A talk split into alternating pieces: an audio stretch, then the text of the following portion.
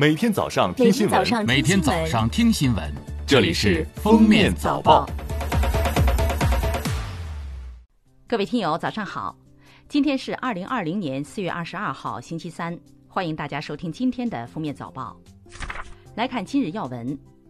人社部二十一号举行二零二零年一季度新闻发布会，介绍一季度人力资源和社会保障工作进展情况。人社部就业促进司司长张莹在会上透露，今年一至三月份，全国城镇新增就业二百二十九万人。三月份全国城镇调查失业率百分之五点九，就业形势较往年更加严峻。一季度累计支出就业补助资金近百亿元，支持企业吸纳就业、劳动者自主创业和灵活就业。农业农村部畜牧兽医局局长杨振海日前介绍，从全国猪肉供需情况看，虽然生猪产能恢复积极向好，但猪肉供应偏紧的格局还没有根本改变。二季度猪肉供需还面临着生产基数低、进口不确定性增加、消费回升等三重因素叠加的压力，可能是这一轮猪肉周期最为困难的时期。七月份后，市场供应将逐步改善。但由于下半年节日多，消费拉动力也更强，猪肉价格高峰可能出现在九月份前后。二十一号，中国就业培训技术指导中心公布二零二零年第一季度全国招聘求职一百个短缺职业排行，家政服务员、房地产经纪人、收银员等三个职业退出前十，快递员由上期第十三位跃居本期排行第二位。营销员连续三期稳居第一位。下面是热点事件：二十一号，河南原阳县委作出决定，对在盛和府建筑工地四幺八压埋窒息事故中负有监管责任的县住建局党组书记、局长孙国安和安全股股长王建刚予以免职；对县城市综合执法局党组书记、局长魏学义启动问责程序。待该案审结后，将依据最终结果做进一步处理。十八号，该建筑工地自卸车倾倒土方时，将四名儿童压埋致其死亡。初步查明，该工地未取得建筑工程施工许可证，属无证非法施工。涉事车辆为向后倾翻型后八轮自行车，系违规作业。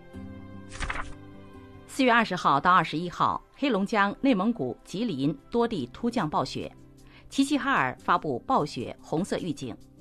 有居民说，二三十年没见过这么大的雪了，自家门被积雪堵住，只能翻窗爬出。呼伦贝尔出现大范围降雪天气，积雪有半人高，小区汽车被掩埋。天琴座流星雨是较为少见的活跃在北半球春季的流星雨之一。四月二十二号，该流星雨将迎来它的流星数量极大。天琴座流星雨通常活跃期的流星数量大约每小时十八颗，但是受限于观测条件等因素影响，人们每小时实际看到的流星可能不足十颗。虽然流星数量并不多，但是天琴座流星雨的亮流星和火流星较多。另外，四月二十二号当晚，月亮形状近似于月牙，因此月光对于观测的影响较小。最后来听国际新闻。世界卫生组织总干事谭德赛二十号在日内瓦的新闻发布会上说：“缺乏团结正在助长新冠疫情的流行，最糟糕的时刻即将到来。”他表示，新冠病毒非常危险，他利用了人与人之间、政党与政党之间、国家与国家之间的分歧。他呼吁不要把这种病毒作为相互对抗或赢得政治得分的机会。当地时间四月二十号，美国五月份的西德州轻质原油期货 WTI 结算价收报每桶负三十七点六三美元，美油期货暴跌百分之三百。油价负数意味着原油供应过剩而存储空间不足，此时运油或储油成本已超过石油本身的价值。受疫情影响，全球范围内原油需求下降，以及交易者担心的现货原油存储问题，是此次原油期货价格暴跌的主要原因。四月二十一号，日本内阁官房长官否认安倍同意承担奥运延期费用的消息。此前，共同社在内多家日本媒体报道称，日本将承担奥运延期费用约三千亿日元，约合一百九十七亿元。据日兴证券预测，如果奥运会今年无法举行，间接经济损失将达七百五十亿美元之巨。综合外媒报道，印度警方宣布，在北阿坎德邦一个山洞里发现了六名外国人，这六名游客四男两女，分别来自法国、美国、乌克兰。土耳其和尼泊尔，尼泊尔人负责采买必需品。他们其实两个月前就来到印度，此前一直住在旅馆中，并在印度第一阶段封锁前转移到了山洞里。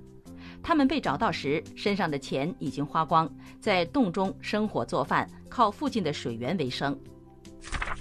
当地时间四月二十号晚，美国总统特朗普发推。鉴于新冠病毒这个看不见的敌人，以及为了保护美国人民的就业，我将签署行政令，暂停接受移民。当地时间二十一号，意大利总理孔特在社交媒体上宣布，全国将从五月四号起重新开放，